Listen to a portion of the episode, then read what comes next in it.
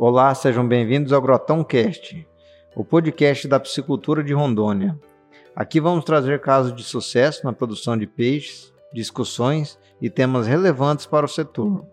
Neste episódio, conversamos com o Sr. Gideu Oliveira, produtor de pescados que conseguiu aumentar em 40% sua produtividade.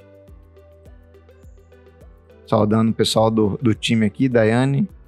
Bom, quero cumprimentar os presentes, o produtor Sr. Gideu Oliveira, o Carlos Moraes, né, o mediador, e o Murilo Fernando, da equipe também.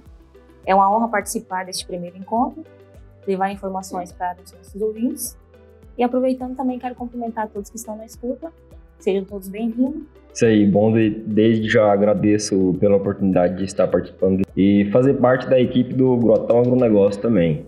É claro, agradecer também e poder ouvir e aprender mais com o senhor GDO Oliveira. Beleza. Senhor GDO, um bom dia. É, saúde os nossos ouvintes aí. Muito obrigado por ter vindo. Bom dia, é, agradecer vocês por terem me convidado, a equipe da Grotão, que a gente já trabalha há algum tempo junto aí. É uma honra estar aqui participando dessa conversa com vocês. Bacana. Show. Legal.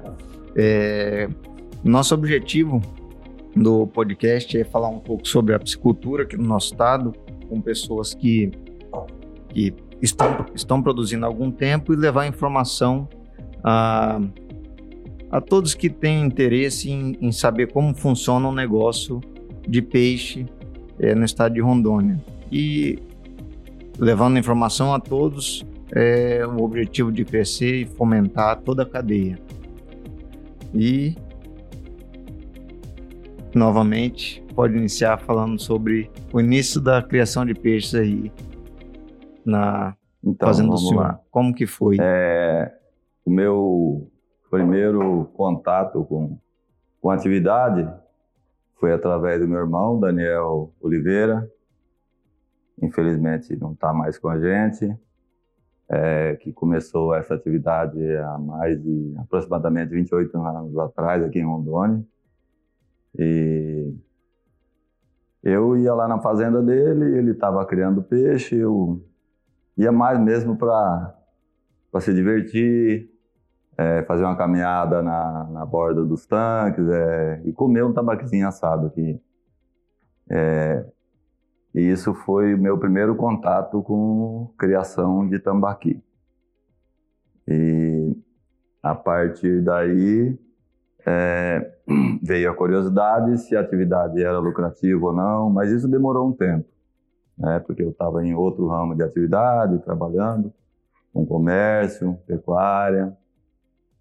E na pecuária, na minha fazenda, eu uma vez contratei um senhor para fazer um serviço de trator de esteira, o nome dele era Jonas, e ele ficou trabalhando com um trator de esteira pequeno na, na propriedade, um AD7, um trator muito pequeno, e e, eu, e aí um dia veio, eu, como eu trabalhava em, em comércio, veio um senhor da, da Souvenir e me falou para mim, ó, vamos no Banco da Amazônia, que tem o gerente que teve um problema de um problema na, de família. Vamos fazer uma visita a ele. Aí eu estive no Banco da Amazônia, conheci o esse é, não me lembro o nome dele, superintendente, como é, é o nome dele atualmente? É, atu ele, inclusive, é, é, superintendente do Banco da Amazônia atualmente. É superintendente em Belém do Pará. E, e ele me ofereceu uma linha de crédito para comprar máquina. Daí eu comprei uma máquina e eu e conversei com um rapaz que estava fazendo serviço na agropecuária para construir tanque. Eu achei interessante, estava fácil adquirir aquela máquina. E daí foi o meu início de, de, de aonde eu me aproximei mais da, da piscicultura. Comecei a construir tanque, construí alguns tanques aqui na região de, do Vale do Jamari. Isso não era na, na, na fazenda do senhor ainda? Era... Não, não na minha fazenda. Ah, tá. Mas daí foi minha experiência com a piscicultura, porque eu construía para as outras propriedades. Eu tinha máquina. A gente comprou mais máquina, chegamos a, um, a, fazer projetos grandes, a gente fez alguns projetos no Acre, fez alguns aqui em Rondônia, participamos do, no começo ali da Santa Ana, o projeto ali da sede foi a gente que fez, o doutor Vitor, né, acho que é, né? A gente fez aquele, queria, e aí eu tinha um operador que tinha muita habilidade, e ele, a gente acabou fazendo, se envolvendo mais na piscicultura. Então, meu começo mesmo para começar com a piscicultura foi construindo tanque para outros produtores. Como eu estava no meio e fui adquirindo mais conhecimento e construí a minha piscicultura com meu próprio equipamento e comecei a produzir. Esse foi meu início na piscicultura. Muito bacana, muito bacana trabalhando um tempo junto aí. Eu não sabia não que era que foi que era desta forma. Foi assim. Muito bacana. E o, o pessoal fala muito que naquela época, é, isso há 20 anos atrás, que a, a rentabilidade da piscicultura era muito maior do que a de hoje, porque era o sistema extensivo, o consumo era alto e a produção era baixa, né? O que diverge um pouco da nossa realidade hoje. Como é que é a visão do senhor daquela época para cá? É, é, isso a gente conviveu com isso do início até hoje, porque na época do meu irmão, é, quando se produzia tambaqui, a produção era muito pequena. Há uns 28 anos atrás, aproximadamente, não me lembro bem, uhum. é, a produção de tambaqui de Rondônia não chegava a mil toneladas, se não me engano. Né? Não chegava a mil, mil quinhentas toneladas. Né? Nossa, muito, muito. É, muito pouca mesmo. O consumo também não era grande, era muito pequeno. O consumo veio aumentando gradativamente conforme o consumidor foi é, provando esse peixe, foi aprovando, né, gostando e foi aumentando. Eu me lembro que na época meu irmão falava, ó, oh, vai sobrar peixe esse ano. É, eu tô com medo de colocar o peixe na água. E, mas nunca aconteceu isso, por uns 10, 15 anos. Sempre a produção foi ficando abaixo do consumo. Sim. Isso naquela época. Mas teve um período aí de uns 15 anos, eu acredito eu, estou falando meio por alto, que a produção ela foi sempre atrás do consumo, né? abaixo do consumo, né? o que não é a realidade hoje. Como essa, como essa atividade se tornou atrativa, entrou muito mais, mais é, empreendedor no, no ramo de atividade. Isso fez com que a construção e a produção ela tomasse um, um ritmo muito mais acelerado do que o consumo, que é um dos problemas que vem, que eu, que eu enxergo que nós, nós então, estamos enfrentando hoje. A, a, a, a construção do investimento na piscicultura, ele tomou um, um ritmo bastante acelerado, fez com que a produção aumentasse muito rápido, o que não aconteceu com o consumo. Daí está vindo nossa nossa dificuldade em ter rentabilidade na atividade. Eu tenho praticamente certeza que foi isso que ocorreu. Não que isso não vá se equilibrar, mas no momento estamos passando, talvez por um período que vai ter que chegar a um equilíbrio isso aí, né? Da, da, da oferta ser pelo menos equilibrada com o consumo. Hoje a oferta está quase sobrando em relação ao consumo. Essa é o meu é a, é o que eu consigo enxergar atualmente. E o, o senhor, como, como empreendedor, produtor, é, e com tanta experiência, você acha que qual seria o passo para poder é, igualar ou aumentar o consumo em relação à produção? Então, esse é um assunto que nós, produtores, conversamos praticamente todo dia. Entre nós, quando se encontramos na rua, nos cantinhos aí, nos eventos, nas pisciculturas, né? a gente conversa sobre isso. É, sinceramente, essa é um, é uma, é, é um ponto de interrogação que não, não é fácil responder. Um fala que teria que processar esse peixe, outros falam que tinha que vir é, grande é, investidor na atividade, mas até onde a gente conhece dessa área, que não é nossa área, nossa área é produzir, né? nossa área é produzir. Né? e não comercializar, muito menos processar. Então, de processar esse peixe, a gente não tem experiência, certo? Mas a gente tem noção, a gente olha para o lado. Um dos entraves é que o nosso peixe ele tem ele, ele é mais difícil um pouco que de processar do que a tilápia, certo? Mas o principal entrave aí, o principal, é, o, o, principal é, impedimento que eu vejo é que o tambaqui ainda não é conhecido no, no, pelo brasileiro, no território nacional pelo brasileiro, numa escala que, que seria que, que precisa, que nós precisávamos, nós produtores, ainda não é conhecido. E isso demora muito tempo para isso acontecer. E quando isso acontece, da experiência que eu tenho, é quando sobra mesmo. Quando sobra, aí a oferta é maior, o preço abaixa, o consumidor vai tendo mais acesso a esse produto. Mas aí nós temos outro problema. Nosso produto está sendo comercializado in natura nos grandes centros, está sendo comercializado in natura, e, e, e, e, o, e o consumidor mundial, a gente que a gente percebe, ele quer o produto pronto, quer o processado. quase que processado. É. E isso não vai aumentar o consumo, porque pelo que a gente conversa com pessoas mais esclarecidas nesse assunto, eles nos falam que cada dia mais o consumidor quer o produto processado, pronto, quase pronto para consumo, ou semi-pronto, vamos dizer assim, certo? E nós estamos vendendo tambaqui ainda em natura. Então nós estamos indo na contramão, Exatamente. não vai aumentar o consumo. Isso praticamente, eu vou ser até um pouco é, grosso em falar, mas eu tenho certeza que é muito difícil o nosso peixe aumentar o consumo se a gente não processar ele de forma que ele chegue quase pronto na mão do consumidor. E esse é o nosso grande problema hoje. Nós temos uma produção grande, temos incentivo para a produção, que eu não sou contra, é muito bom esse incentivo para o lado do, do Estado, que está fazendo de forma. está se esforçando muito, isso não está não tá errado, mas eu acho que na mesma velocidade tem que ter um esforço para processar esse produto e chegar de forma mais atrativa na mão do, do consumidor. Isso não está ocorrendo. É. Tenho praticamente certeza disso. É porque você vê aí grandes empresas do ramo alimentício, qual que é a jogada? É você, você tem aí um, hum. um trabalhador do dia a dia.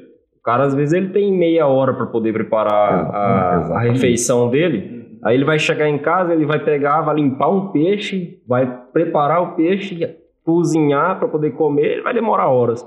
Então, geralmente, às vezes, o, o consumidor, ele é aquele cara que, que compra o, o, Hoje, o consumidor do tambaqui, por exemplo, é o cara fala assim, não, eu vou comer um tambaqui final de semana assado. Uhum. Ele não é o cara que vai falar assim, eu vou comer como mistura do dia a dia. Porque o tempo que ele vai demorar para poder preparar isso aí Exatamente, Coisa que se tivesse exatamente. já pronto na gôndola do mercado seria muito exatamente. melhor. Exatamente. Então, o único problema do tambaqui é esse atualmente. Nós não conseguimos alguém, um, um investidor, um empreendedor, que tenha coragem de fazer esse investimento, né, de arriscar, esperar um período para ter retorno nesse peixe que é muito saboroso, né, que é um peixe é, que é saboroso, mas a maioria da população não sabe disso. Quando come pela primeira vez, fala: Nossa, não sabia que era tão bom, não sabia que. E ele é bom feito de, de várias formas: assado, frito, cozido, e de toda maneira que fazer ele é um peixe bom. Mas, mas nós estamos, com esse problema aí, como eu disse, nós produtores somos produtores, nós não somos industrial e muito menos comerciante de pescado. Então a gente está enfrentando um problema hoje que eu acho que ele não vai passar tão cedo. Né? E tem outros estados aí, tem outros estados aí, é, que é o caso do Amazonas, que é o maior consumidor desse peixe in natura, que vai começar a produzir. O Pará também consome um pouco, está produzindo.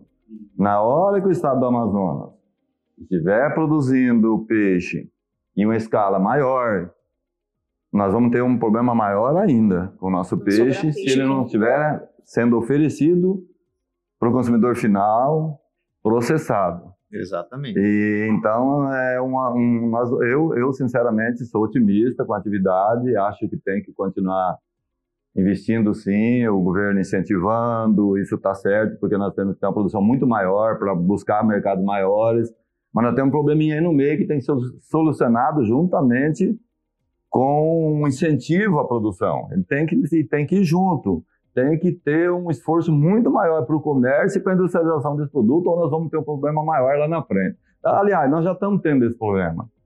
Eu posso enumerar produtores que estão parando. Só que são produtores menores, que ficam invisíveis para os maiores, pro, ou até para o Estado, que ele vai lá para com a piscicultura de 8, 10 hectares, ou outro deixa de produzir esse ano. Eu posso citar, tem relação de produtores. Não que ele não vá voltar, pode ser que ano que vem ele volta, mas fica assim, nessa gangorra. Aí faz com que a produção não seja uma produção estável, né? Exatamente. Ela, é lógico que isso é uma proporção ainda pequena dos que pararam, né? Mas tem bastante gente e inclusive refrisando, são produtores menores, porque ele não tem uma conta mais na ponta do dedo. Então, às vezes, ele até acha que está ganhando menos, ele fica mais assustado, ele fica com medo do, do, do, do preço do, do, da, do, da ração que está subindo e ele não, não consegue fazer um, um, provisionamento de caixa, ele não consegue fazer um fluxo de caixa, então ele não consegue ter uma perspectiva do que vai acontecer com a produção dele no ano que vem. Ele simplesmente fala, a ração vai subir. Ele não tem um controle de custo desse produto dele, de, de, dessa produção dele. Então aí isso faz com que ele pare. Isso não é bom para ninguém, não é bom porque ele já fez investimento, ele tem dívida, isso não é bom para a economia. É verdade? Então eu acho que o nosso problema hoje é isso aí. Nós precisamos é, fazer com que dê uma estabilizada um pouco maior para que a gente tenha confiança. Por exemplo, eu não tenho confiança em aumentar a minha área, a minha lâmina d'água hoje. Eu estou um pouco parado, eu estou falando de mim. Uhum. Porque eu não sei se o ano que vem é, o mercado do, do, tambaqui, que nós estamos falando mais do tambaqui aqui, mas o tambaqui pintado, pirarucu, né, e são mais ou menos meio todos eles são na mesma linha de raciocínio, né? Os três são na mesma linha de raciocínio do que eu falei atrás. Eu não sei se ele vai cair esse mercado, minha rentabilidade vai zerar, né? ou ela vai ficar baixa, um pouco mais baixa.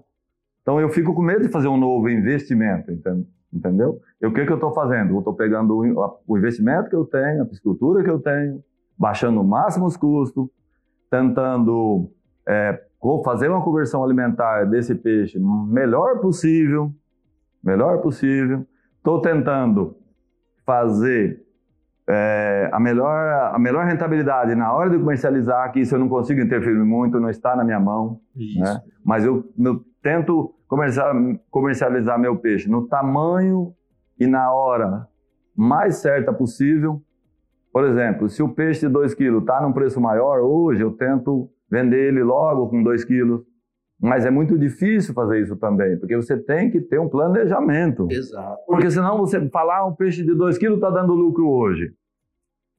Mas aí você vai vender o peixe, você não tem a reposição num tamanho adequado. Aí seu sangue fica ocioso. E isso vai impactar diretamente na tua rentabilidade ou na tua produção, que as duas coisas andam junto. Uhum. Né? Se você produz menos e ganhou mais, qual foi o teu ah, o teu valor agregado do, do, do, do da tua, de ganho seu.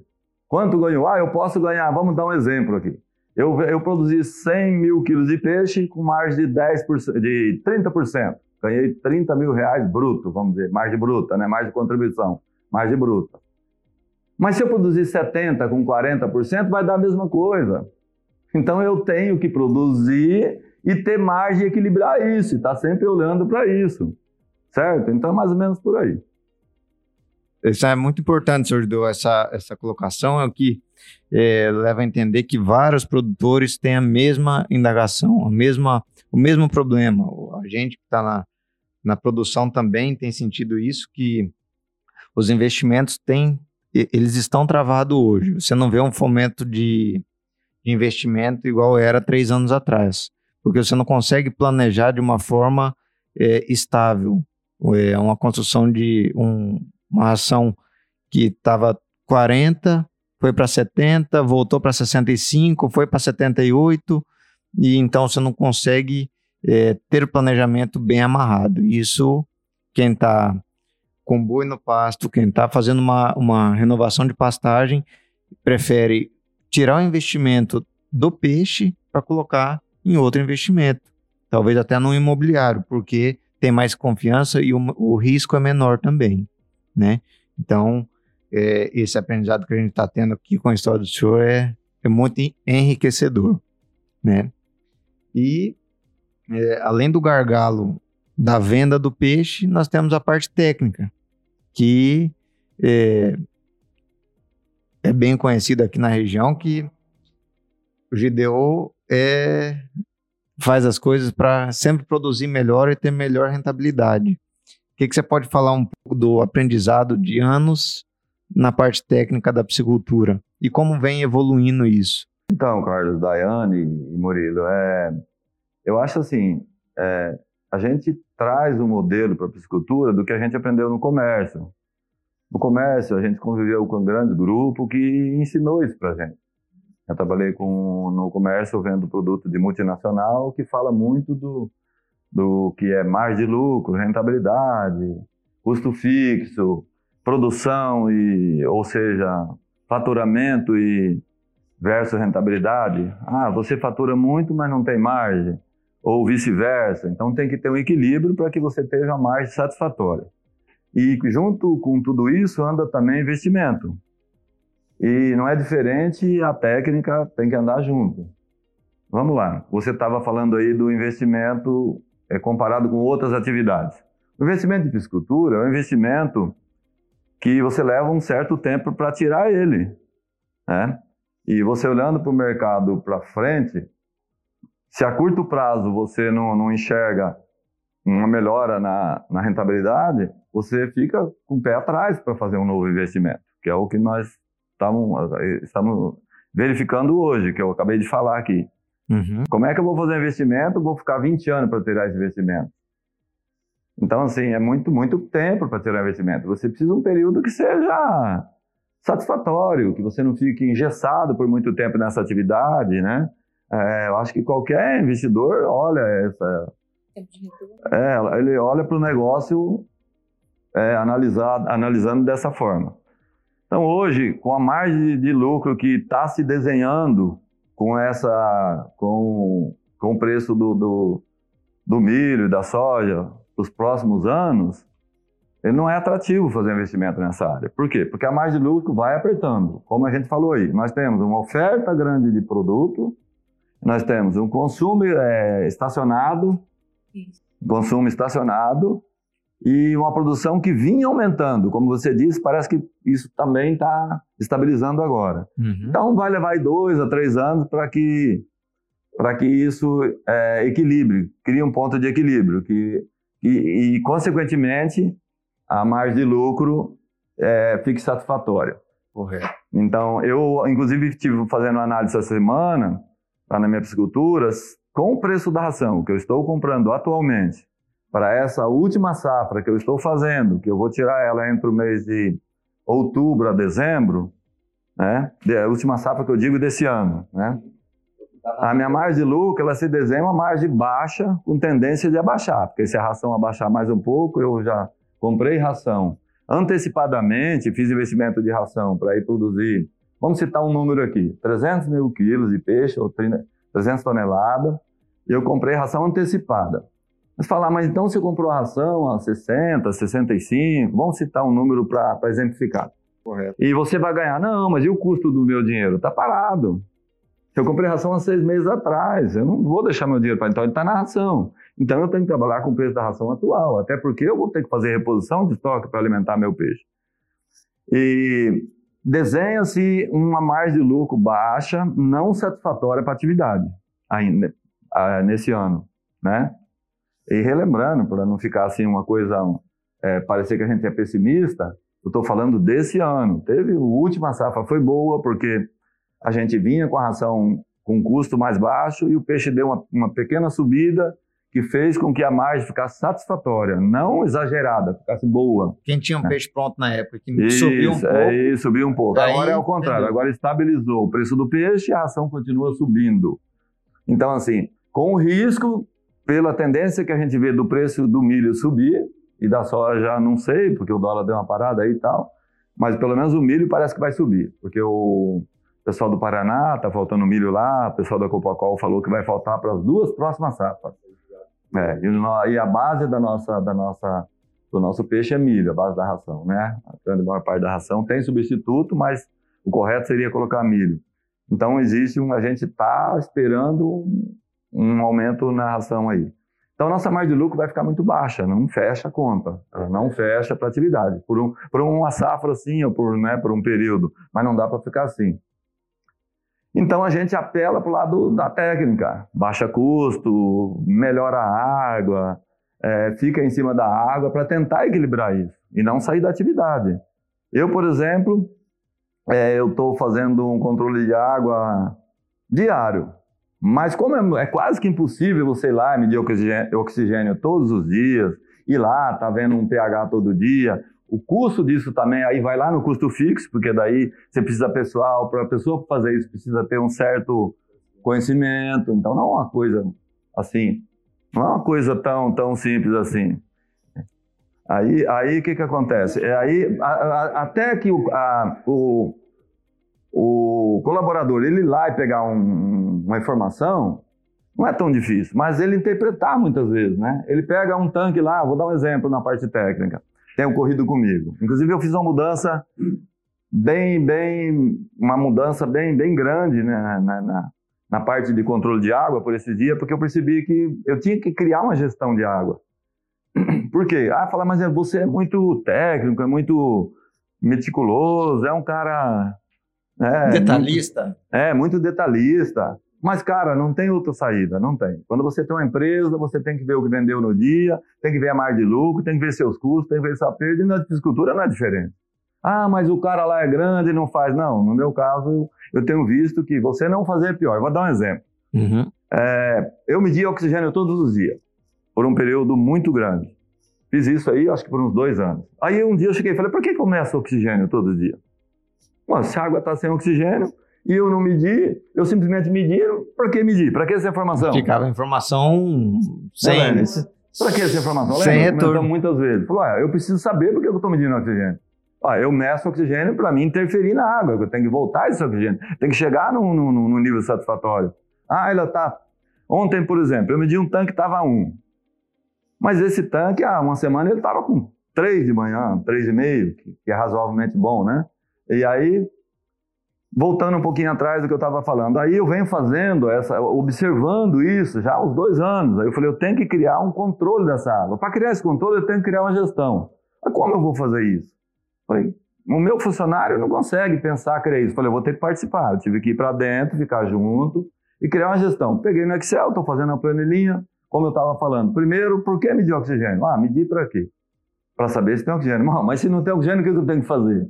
Aí vou nos meus técnicos aqui, consulto vocês, a gente conversa, como Sim. sempre. Ah, vamos colocar um ureia, vamos colocar um, um, um, fósforo. Mas muitas vezes a gente colocava um produto e observava que esse produto não era exatamente como está escrito lá no manual. Correto. Lá na prática ele dá uma divergência.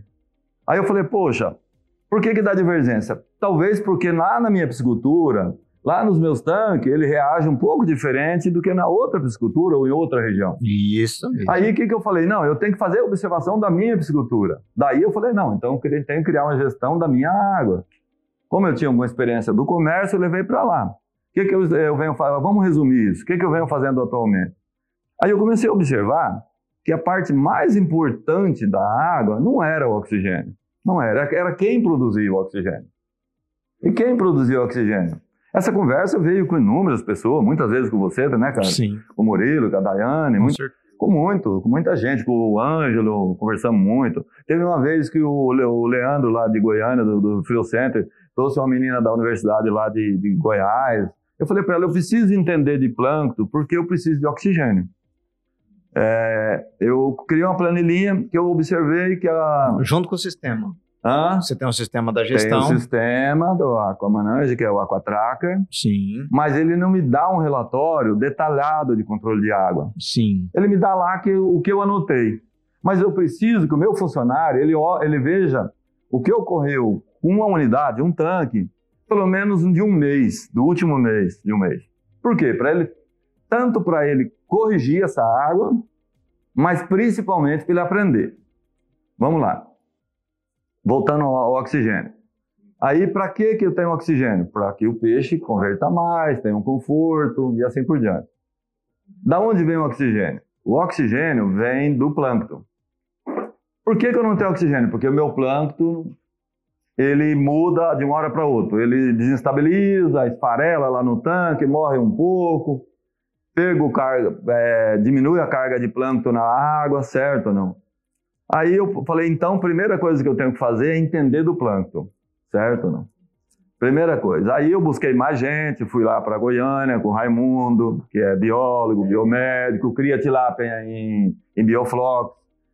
Paguei uma consulta para ele, trouxe ele aqui, é meu amigo. Eu converso com o Ângelo, eu ligo pro, pro, pro Ângelo, aliás, ligo pro, pro Raimundo, que é de uma cooperativa lá de Goiás e ele é químico, então ele consegue, ele é bem aprofundado na área de química, ele consegue me ajudar bastante.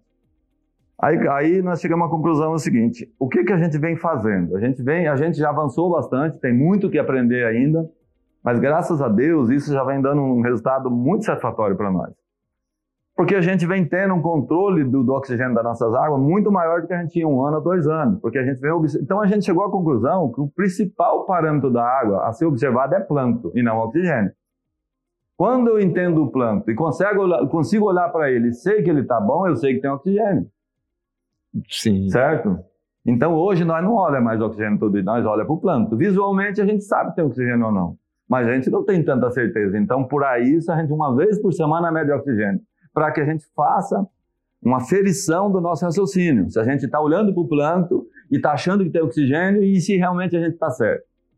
Mas tudo isso a gente está anotando numa planilha. A gente criou uma planilha no Excel, aonde a gente já faz. Pré... Lembra que eu falei que eu criei uma gestão? Então, o que, que eu fiz nessa planilha? Ele, o meu funcionário, ele tem uma vez por semana, na primeira semana do mês, inclusive eu estou usando a menina do, do Senar, que é a Keila, Aí eu pego ela para fazer essa análise mais completa no, no primeira semana do mês e anotar na nossa planilha.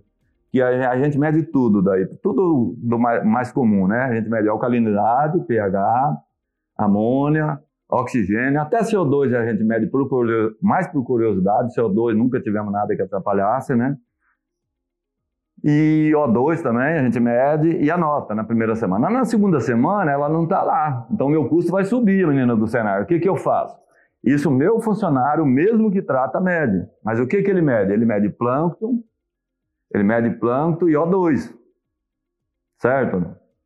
Aí, veja bem. Aí, é, na terceira semana e na quarta também, ele mede só plâncton e O2, e CO2, é, aliás. E oxigênio, se eu não me engano. A medida de plâncton que o senhor fala é a, é a medição da transparência. Exatamente. É transparente. Nada de. Isso dá uma confusãozinha. Às vezes confunde é, turbidez com quantidade isso, de plâncton. É a medida de quantidade de plâncton, né? Usa o disco de SEC que indica quanto você tem de plâncton, né? Que dá uma, uma linha de raciocínio aí, né? Tem mais plâncton, tem mais oxigênio, tem plâncton demais, vai morrer e assim por diante, né? No início, que o senhor, quando o senhor começou a trabalhar com a piscicultura, produzir, certo. se tornou produtor, em comparação com hoje em dia, vamos colocar aí os últimos cinco anos, essas mudanças de temperaturas, variações de temperaturas, é, te dá uma diferença muito grande de há 20, 25 anos atrás em relação à questão do controle de estabilidade do fitoplâncton e oxigênio? Ah, muito. Mas é o, o que eu vejo, Murilo. Na verdade, é mais é falta de conhecimento mesmo. Isso aí, prática e conhecimento. Eu não posso nem falar o que aconteceu lá, porque eu não medi, eu não sabia. E nem sei tudo, estou aprendendo, certo não? É, mas por que, que eu cheguei à conclusão que eu precisava fazer isso? Como eu já falei um pouco atrás, vou repetir. Muitas vezes eu ia tirar meu peixe num tanque e dava uma diferença de conversão absurda de um tanque para outro. Minha produção era totalmente instável. Eu achava que tinha um peixe de tanque e não tinha. E eu vinha eu vim melhorando todos os processos, não apenas o controle de água. Nós estamos falando do controle de água, mas é quase impossível falar do controle de água sem não falar de outros processos também na piscicultura. Da qualidade do alevino, do controle do recebimento do alevino, do tamanho do alevino, da origem do alevino, não é verdade ou não? Da forma de tratar os peixes no tanque, do horário de tratar o peixe. Então, é, tudo anda junto com o controle de água, né? Mas se você não tiver água boa, nada disso resolve certo ou não? O que, que adianta eu comprar óleo vinho de boa qualidade, boa procedência, com controle de genética, que é o caso do, do, ração de qualidade. Do óleo vinho que nós compramos, eu até acho que é quase que não está na nossa mão. A gente não consegue controlar a qualidade da ração. A gente acha que ela vai vir uma boa ração, né? Mas eu não estou lá para controlar a matéria-prima lá no lote. Então eu falei, o que, tá no, o que, o que não está na minha mão, eu vou brigando ali com ele, vendo a conversão, cobrando a, a fábrica. Mas eu, o que está na minha mão, que é a água, que eu consigo controlar, eu tenho que fazer o melhor possível. Certo ou não? Então vamos lá, voltando, você falou. Aí o que acontecia? Eu não conseguia produzir, Murilo. Chegava lá, não tinha um peixe, não dava lucro. Eu falei, não tá certo, não vai dar certo a atividade. Me levou na marra, eu tive que na marra controlar, entender da atividade. Isso aí foi prático. Ou eu entendia da atividade ou eu saía. Na verdade, eu quase saí da atividade por um tempo. Há uns oito anos atrás, eu quase parei, porque não dava resultado mesmo. E era uma época que a margem de lucro era maior. Relação ração, certo não? Entende? O custo da ração era menor em relação ao custo do peixe, na é verdade. Não? Quanto que representa hoje um quilo de ração em relação ao custo de venda do peixe? Aquela época era 20% a 30% menor. E o meu resultado ainda era pior que hoje. Então você vê a importância do controle da água. Entendeu? É, porque que nem se falou, é, é não tem como comparar o hoje com antigamente, porque antigamente você não fazia o controle. Nem sabia, não sabia também, nem conhecia também. E, e hoje a piscicultura é considerada uma criança perto das outras atividades, né? Pecuária, agricultura. Aqui dentro do estado mesmo, pra gente, os mais antigos aí tem 28, no máximo 30 anos que mexe com peixe, né? Agora uma dúvida e voltando um pouco no início. Sobre a questão do, do medo do amanhã. O medo do amanhã. Antigamente a gente não tinha esse mesmo medo? Sempre teve medo, sempre teve o mesmo medo, concordo com você, bem lembrado. Meu irmão, como você teve o exemplo do começo da conversa, meu irmão tinha mais medo na época. Quando é que veio, quando é que a piscicultura perdeu o medo? Muitas pessoas sem conhecimento da atividade, observavam que estava dando um bom lucro por, por um período curto, e saía essa, essa conversa, esse boato no mercado, saía no mercado, e o cara tinha lá um, vamos dizer assim, ele tinha o caixa dele, dos negócios dele, um caixa é, folgado, vamos dizer assim. O cara era empresário, tinha uma, uma pecuária, tinha uma área, uma, uma, área de terra com boas condições para se construir a piscicultura, o banco oferecia o financiamento, então ele tinha todo todo vários pontos é, favoráveis para ele, tudo na mão. E ele ia arriscava na piscicultura e acabou dando certo para a maioria, graças a Deus, né? Deu Sim. certo para o Estado, que é muito bom. E mais assim, é, aí nesse período, essas pessoas meio, vamos dizer assim, meio desavisados, sei lá, que não que tinha mais coragem, não sei, não sei te falar exatamente isso, porque eu não domino isso aí. Uhum. Entraram na atividade e aqueles que eram mais medrosos, mais técnicos, sempre ficavam com medo, certo? Mas o medo nosso é o medo que realmente, é, vamos dizer assim, é, é, aconteceu, tá aí, ó estamos é, com a rentabilidade baixa, com uma certa instabilidade, certo? Aconteceu, nosso medo nós não estávamos errados. Por sorte, por um período médio, não curto, não muito longo, vamos dizer uns cinco anos, a gente teve uma certa folga, mas hoje a gente está com um pouco de medo novamente. E isso também deu, essa, deu uns períodos de, da atividade ficar muito apertada mais para trás, lá uns seis anos. Na época do meu irmão mesmo, deu, já aconteceu. Tinha, não dá para falar quando ficou bom, quando não deu, não, não consigo falar para você aqui agora, certo? Uhum. Mas o medo do futuro que a gente fala hoje é mais claro para nós. A gente consegue ver isso, fazer uma leitura, porque a nossa experiência é muito maior. Isso. É, aí, respondendo você, certo ou não? Porque eu venho estudando, todo mundo vem conversando, nós estamos há 15 anos é, fazendo isso. Por exemplo, eu, tem gente que está há 20, né? É, a gente a gente passou a ter convivência, Carlos, com o dono de frigorífico. Como eu te falei, o Leandro da Freucentro Goiânia é meu amigo, o Cristiano de Goiânia, primeiro produtor, ele pegou um avião, ele pegou um caminhão lá em Goiânia descarregando um peixe do Leandro, e conversou com o motorista, pegou meu, meu nome, veio aqui e foi conversar comigo primeiro. Então a gente tem liberdade, já tem mais acesso a, aos empresários que têm planta. Então eles passam a dificuldade para a gente. Então a gente tem mais sensibilidade disso. Então, hoje o nosso medo é mais certo do que aquela época, tá? A gente conhece da atividade, conhece mais do comércio, conhece as pessoas, sabe os números, a gente conversa com vocês, sabe quem está produzindo, qual é o volume, a gente vê a dificuldade dos nossos colegas, como teve agora um colega que ficou aí com 300, 400 toneladas esperando 3, 4 meses para vender, isso não é bom. Você ficar 4 meses esperando para vender seu produto. É, isso nem para nenhuma atividade isso é bom. O custo vai lá em cima. É, isso não é bom. E se você tem um compromisso? Você dá um exemplo. Para quem tem um caixa folgado, como eu te disse, tem muita gente na, na atividade de cultura com caixa folgado. Mas eu passei por um período que eu não tinha caixa. Eu tinha que comprar ração a prazo para 60 dias para entregar meu peixe. É diferente de quem está folgado.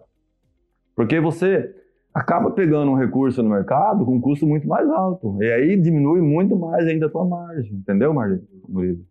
Porque isso é uma coisa que vocês são mais jovens e não passaram, mas a gente passou muito, né? Tipo assim, vou repetir. Eu peguei recurso caríssimo no mercado para comprar ração.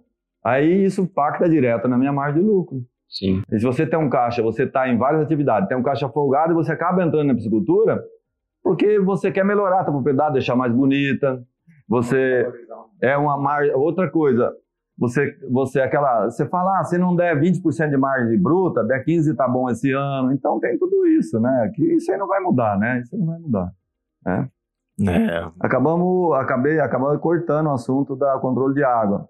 Vou voltar a terminar, como eu estava te falando, da planilha, né, Murilo? Então, a planilha é o seguinte, ela ficou muito legal, eu acho ela muito interessante, essa planilha. Depois a gente vai olhar ela.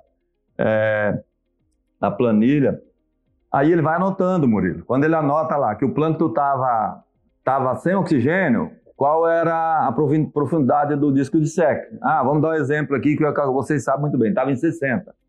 De manhã, que o oxigênio é medido de manhã, né? Média de manhã, estava em 1,5. Está muito ruim, não está bom o oxigênio, 1,5 de manhã. Estava em 60. Aí ontem aconteceu isso, ontem aconteceu isso. Aí ele falou, ó, eu tenho três tanques de 40 tanques que eu tenho lá. Um exemplo, ele falou assim, ó, que está com oxigênio baixo. Falei, quanto? O tanque 3 está com 1,5, o outro está com 1, não sei o que e tal, no mesmo período que os outros tanques estavam, na mesma hora que os outros tanques estavam com oxigênio bom. Aí ele falou, o que, que nós vamos fazer? Quanto você tem jogado de, de, de, de de fósforo. Ah, eu jogo 20 gramas, acho que é, não sei, sei lá, dá 20 quilos por hectare, vai dar 2 gramas, né? 2 gramas por, por metro, né? Aí, falei, não, você não vai jogar hoje, porque aí nós, estamos, nós estamos fazendo nosso próprio estudo. Falei, hoje você vai fazer assim, você tem três tanques com problema. Em um você vai jogar ureia, em outro você vai jogar fósforo, em outro você vai jogar ureia e fósforo.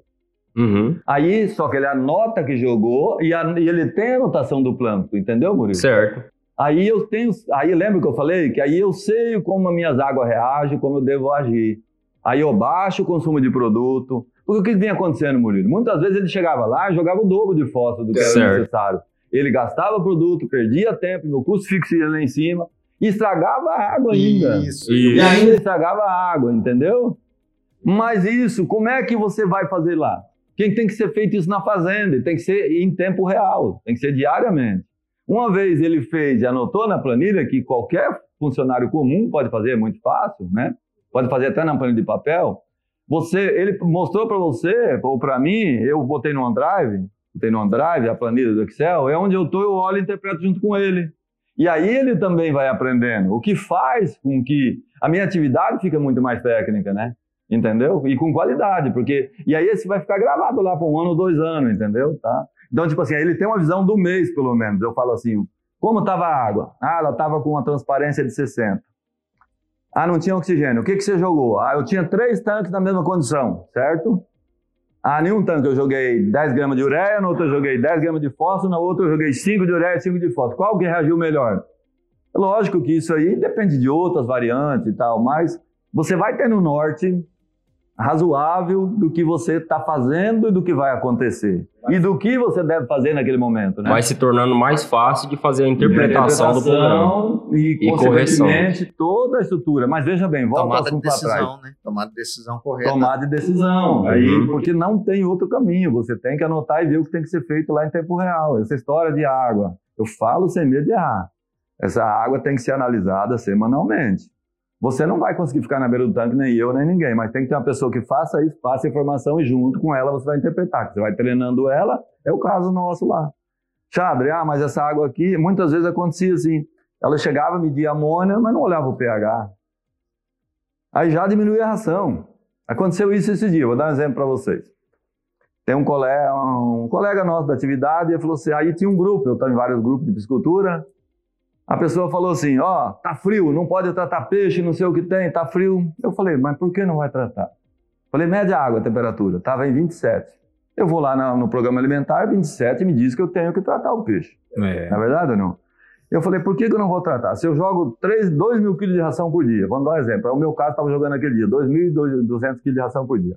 Em quatro dias eu vou jogar 8 mil quilos. Numa conversão alimentar, a pior possível, vamos colocar de 2, Dá quantos quilos de peixe? 4 quilos, 4 mil. A, a, 9, a 8 reais dá quanto? A 9 reais? É, 30, é, 32 mil. 32 mil reais. 26. Vamos colocar com a margem de, de- uma margem de 20%, dá quanto de mar- de margem, margem bruta? Dá Dá 6 mil reais. 6.400 que eu vou deixar reais. de arrecadar na minha empresa. Então, eu fechei a porta da minha loja quatro dias, só porque um cara falou num grupo que vai esfriar. Não, eu vou lá, meço minha água e jogo a ração e verifico se o peixe está comendo bem, certo ou não? Certo. Entendeu? Então, por isso que a gente anota a temperatura. Aí, meu funcionário no primeiro dia jogou a ração, não comeu muito bem. Segundo dia, comeu muito bem. Se o peixe não converteu, no segundo dia ele não vai comer tão bem. Claro. Muito pior, muito menos no terceiro dia, né, Daiane? Então, foi assim. Então, é, é muita coisa para diminuir tua margem de lucro. É uma água que você estraga, uma ração que você não joga, uma ração que você joga mais. Quando você vê, é aí, meu amigo. Então, sem técnica, a atividade zero a margem mesmo, né? Com todas essas dificuldades que nós citamos, de preço, de commodity subindo, né? A gente, o que eu falei no começo da conversa, eu parti para técnica, não tem outra saída. Não, tem outra saída.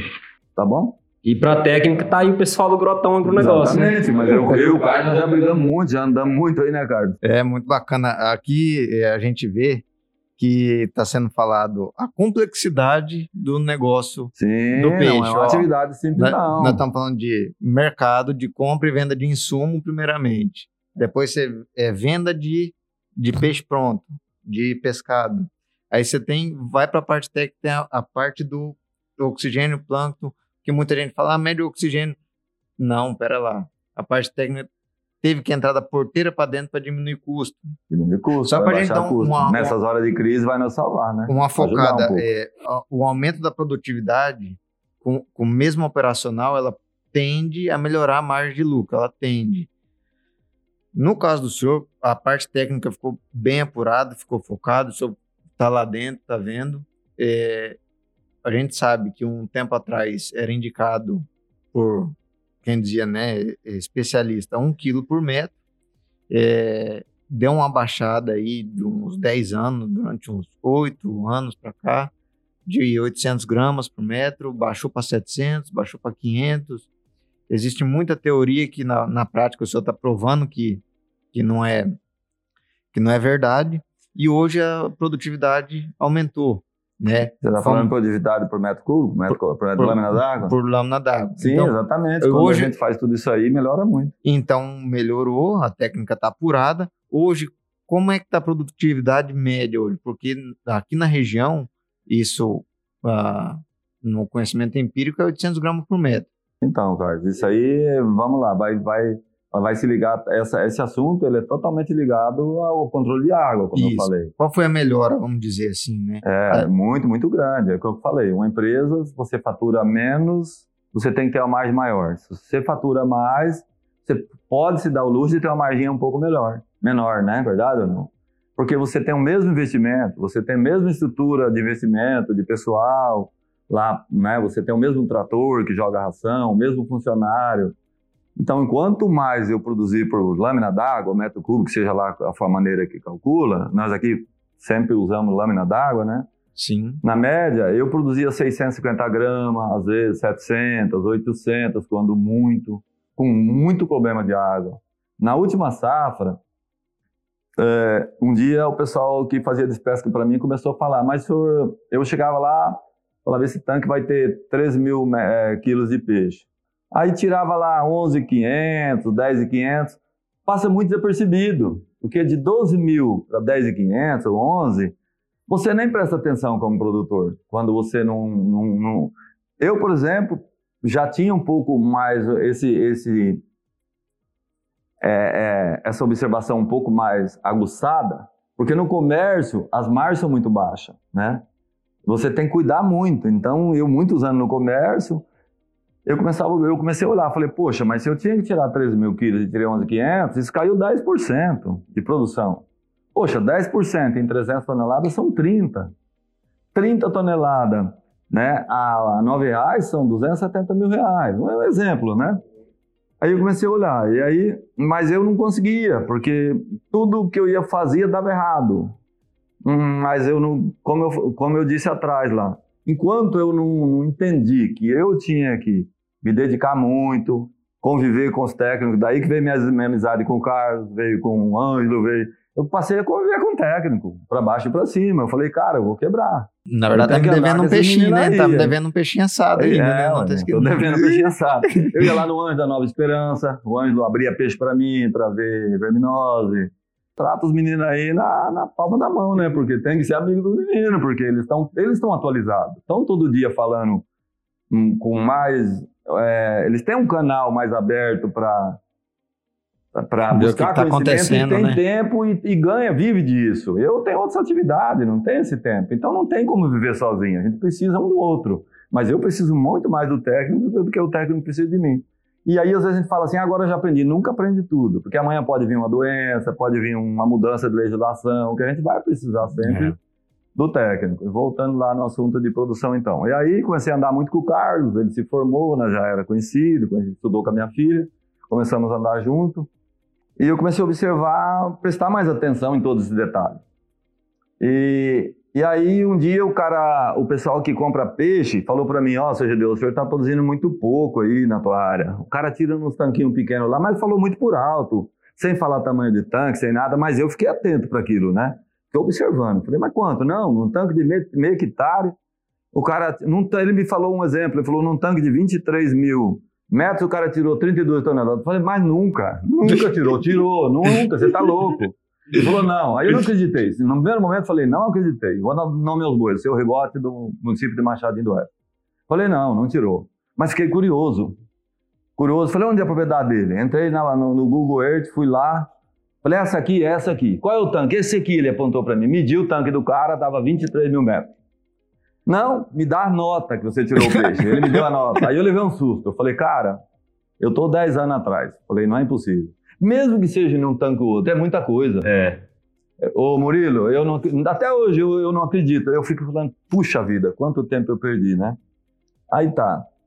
Aí eu peguei um outro rapaz que participou dessa despesca. É, como é, não, lá vai lá, vai lá. Falei, aí marquei uma, uma, uma visita lá para esse senhor, o comprador, né, Carlos? Marcou a visita, foi eu e o Carlos lá, chegamos lá, realmente era aquilo mesmo que o cara falou.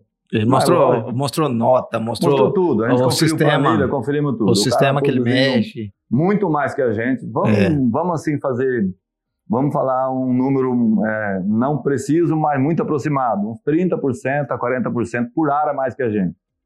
Daí veio mais a busca por essa aprimoração. Aí a gente chegou lá, viu que realmente ele saía da área da casa dele, né, Carlos? Isso. Descalço e já subia para cima da piscicultura. É dedicação em tempo integral, né, Carlos? É, 24 Chegou horas. Chegou essa conclusão, 24 horas. Não é. tem outro jeito de produzir muito mais sem ter alguém que fica em cima com toda a responsabilidade, uhum. porque o risco é muito maior, mas é possível sim produzir muito mais. Inclusive, respondendo a sua pergunta, foi você que fez, né, Murilo? A pergunta, né? Da, da, da, o Carlos, né? Da produção. É, Carlos, respondendo a sua pergunta, é, na última safra, eu produzi é, aproximadamente 40% a mais por área do que eu vinha produzindo. Aí, ó. Produzi 40% a mais por metro quadrado do que eu vinha produzindo, seguramente. Teve tanto que eu produzi 1,3 kg por, por lâmina d'água, mas na média deu quase 1,2 kg, todos os tanques. E esse tanque que eu produzi 1,3 kg, o que mais me assustou foi o tanque, o tanque que menos faltou O2. Para responder aquela tua pergunta, Murilo, lá atrás, nos dias, bem, eu estava com todos os tanques, é, todos os tanques cheios de peixe lá, povoado, em média 1,2 kg, né? Mas eu não sabia, eu não tinha certeza. Porque você faz lá, vai faz a biometria, mas a biometria mesmo é na hora que vende, né, Murilo? É verdade. Na hora que você vende, que você sabe mesmo quanto deu e fechou a conta, né? Isso. Na hora que vende. E aí, deu um frio, isso foi agora no, no ano passado, né? Deu aquele frio também, como dá nessa época. E eu fiquei com medo. Geralmente, quando esfria, o planta dá aquela instabilidade, ele para de produzir oxigênio, dá aquele dia nublado, ele produz menos oxigênio e tal. Eu falei, cara, vai dar uma zebra aí. Eu vim na cidade, comprei o gerador, gerador de emergência, comprei vários, levei para lá, instalei certinho. Naqueles tampos que, que, que tinha mais peixe. Como eu tinha feito uma programação de despesca, eu não conseguia despescar, mas daí veio o frio, tava o peixe lá dentro, eu tinha que segurar a peteca. Cara, e botei aquele zerador lá, liguei tudo moral, assim, resumindo a história, não liguei nem o motor, não precisei ligar. Mas o que, que eu fazia? Aí a gente media todo dia, eu fiquei lá na, lá na propriedade. É, eu falava, o meu Era funcionário... emergência, motor e aerador de emergência. De emergência, de Aham. emergência, que eles são móvel, né? Eles Tava são móvel. stand-by. É um motor a diesel com motor, de, é um gerador, e para tocar lá, um motor consegue tocar três geradores de um CV e meio. Então, daí aí eu, aí eu fiz um cálculo de fio, essa coisa toda, eu consegui atender com um motor dois tanques, três tanques, eu tenho lá uns, acho que uns seis conjuntos desses aí. É, então, quer dizer, eu podia atender um, um pouco num tanque, correr para outro, mas não, não precisou, não liguei nenhum dia. Como aconteceu isso? Isso foi muito legal, a gente aprendeu muito nesses dias, porque foi na prática, né? Sim. Aí a gente ficou lá, mas era, é muito bom quando acontece isso. É muito importante. Foi, a gente cresceu muito e é muito satisfatório quando você quebra uma barreira. Você perde aquele medo, entende ou não? Isso é muito bom. Porque ela, ela melhora a tua autoestima, te traz muita confiança. E aquela confiança te tira aqueles medos, né? Igual eu citei atrás. Eu não vou sair da atividade, eu estou ganhando menos, mas eu tenho certeza do que eu faço, que mesmo ganhando 20% esse ano, ano que vem eu posso ganhar 30%, posso ganhar 40%, né? Então, aí todas as atividades são assim, um ano você ganha menos, outro mais, a gente tem que buscar uma média satisfatória, né? Esse aprendizado aí, só para a gente dar uma resumida focado nele. Ah, Era um tanque que estava com 1,3 kg, peso Ah, final de venda, isso. peso final de venda, veio frio, ele, eh, vamos falar nossa linguagem do campo aí, não deu problema nenhum. Isso, deixa Ele eu não, falar. ele não baixou o oxigênio Não, e manteve o, o Isso, fitoplano. legal, vamos lá. Aí eu tinha lá metade dos meus tanques com peixe já pronto para vender e a metade com peixe na engorda. São peixes menores. Consequentemente, com a lotação por metro quadrado uma muito maior, o peixe de engorda estava muito mais, a den- densidade maior e o peixe menor muito menor. Nesse dia nós passamos a fazer o seguinte, passamos a medir todos os tanques o oxigênio. Para nossa surpresa, o mesmo oxigênio que saía nos tanques com densidade maior saía nos peixes com densidade menor. Nós chegamos à conclusão de que o que nós tinha aprendido há anos não valia nada, entendeu? Nós medimos isso durante a semana toda. Saía, eu tinha um tanque, vou dar o número dele, o tanque 21, Quando você fala saía, é sair De manhã, de manhã. Saída que eu falo é de manhã. Ao amanhecer. é o amanhecer, que é a hora mais crítica. De manhã nós saía com oxigênio num tanque com 1,3 kg, saía com oxigênio de 3 e saía com 2,5 num tanque com 600 gramas, o mesmo oxigênio. Mas você fez assim, né? Você abriu mão para mim, né? É, podemos acompanhar. Isso foi a vida inteira isso aí. Medir todos os dias. Você pode fazer o seguinte: pode pegar quem for, vai lá e chega e pergunta para o meu técnico.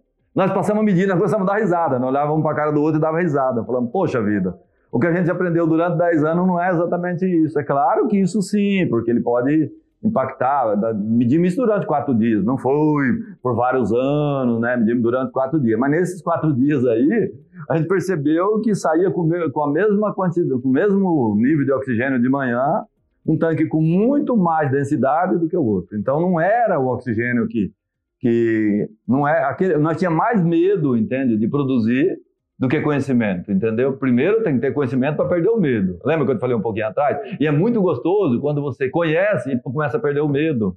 Porque te dá a leveza para mim, para o funcionário, não dá aquela apreensão, aquele medo Isso. de fazer, não saber o que tá sono e Isso, não, não pode jogar ração aí. Esse peixe já está com 900 gramas, não. Se eu não tenho amônia, ah, o Maurílio, respondendo você, o Carlos aqui também. Nós passamos a medir amônia todos os dias. Nunca deu amônia. A Keila acompanhou a Keila do Senar. No tanque 27, eu tirei num tanque de 18 mil metros, 23 mil quilos. Medimos amônia todos os dias lá, ou estou exagerando, talvez pulava um dia sim ou não. Nunca passou amônia de, de 0,8. Por quê? A gente, assim, eu estou supondo que é isso. Eu tinha um indivíduo maior, quer dizer, mu- muito mais densidade. Eu tinha, vamos dizer assim, eu não aumentei a quantidade de peixe, mas aumentei o tamanho do peixe. Ele comia mais. Ah, naquela relação lá no programa alimentar, quando você dá 1,2, 1,5 de ração, eu estava dando 0,8, 0,9, certo? No, no último mês. Uhum. Então, quer dizer, o peixe me parece que ele convertia também melhor, porque a quantidade de ração confortável era menor, entendeu? No final, fui, vai caindo essa, esse- essa proporção, esse percentual, entendeu? Né? Sim. Amônia não teve, certeza absoluta. Nem o tanque, amônia. Quantos não hectare amônia era? com 1,3 kg, nem um tanque. 1,3 kg por Nada metro. de amônia, nem um tanque, nem um tanque. Quantos quilos de ração dava por, me- por, por hectare? Outra É. coisa também, Se fazer- isso, bem lembrado, né, É, cara? é. Nós conversamos muito sobre isso. A gente não podia passar de 50 aí. Há um Ração, tempo atrás. jogando 80, 100, pô, chegava a 100. Mas parece que essa conta, ela, ela é assim, as três contas junto, Murilo. Ó, ela era 100 quilos, certo ou não? 100 quilos por hectare. Por hectare. Mas veja bem, ó, mas eu tinha uma lotação muito maior. Eu tinha muito mais boca para comer. Não mais boca, mas a boca era maior, entendeu, né? Entendeu? Tá entendendo? Entende ou não? Essa conta é muito difícil de entender ela, entendeu? Aí o cara fica com aquele medo, com aquele medo de jogar ação, mas ele não presta atenção nas outras contas. É, a gente estava conversando essa semana sobre isso. Exatamente, é, essa conta. Não adianta você ter, você ter uma densidade alta no tanque e querer recuar tanto a ração, isso, porque você não vai atingir a porcentagem de ração isso, por biomassa. Isso eu observei. Aí você não eu consegue ração, mas o peixe consumiu menos por, por, por biomassa. Você concorda, né? Eu tenho que ofertar ração. Claro. Mas mesmo ofertando muito mais ração em relação ao tanque, o animal está recebendo um pouco menos.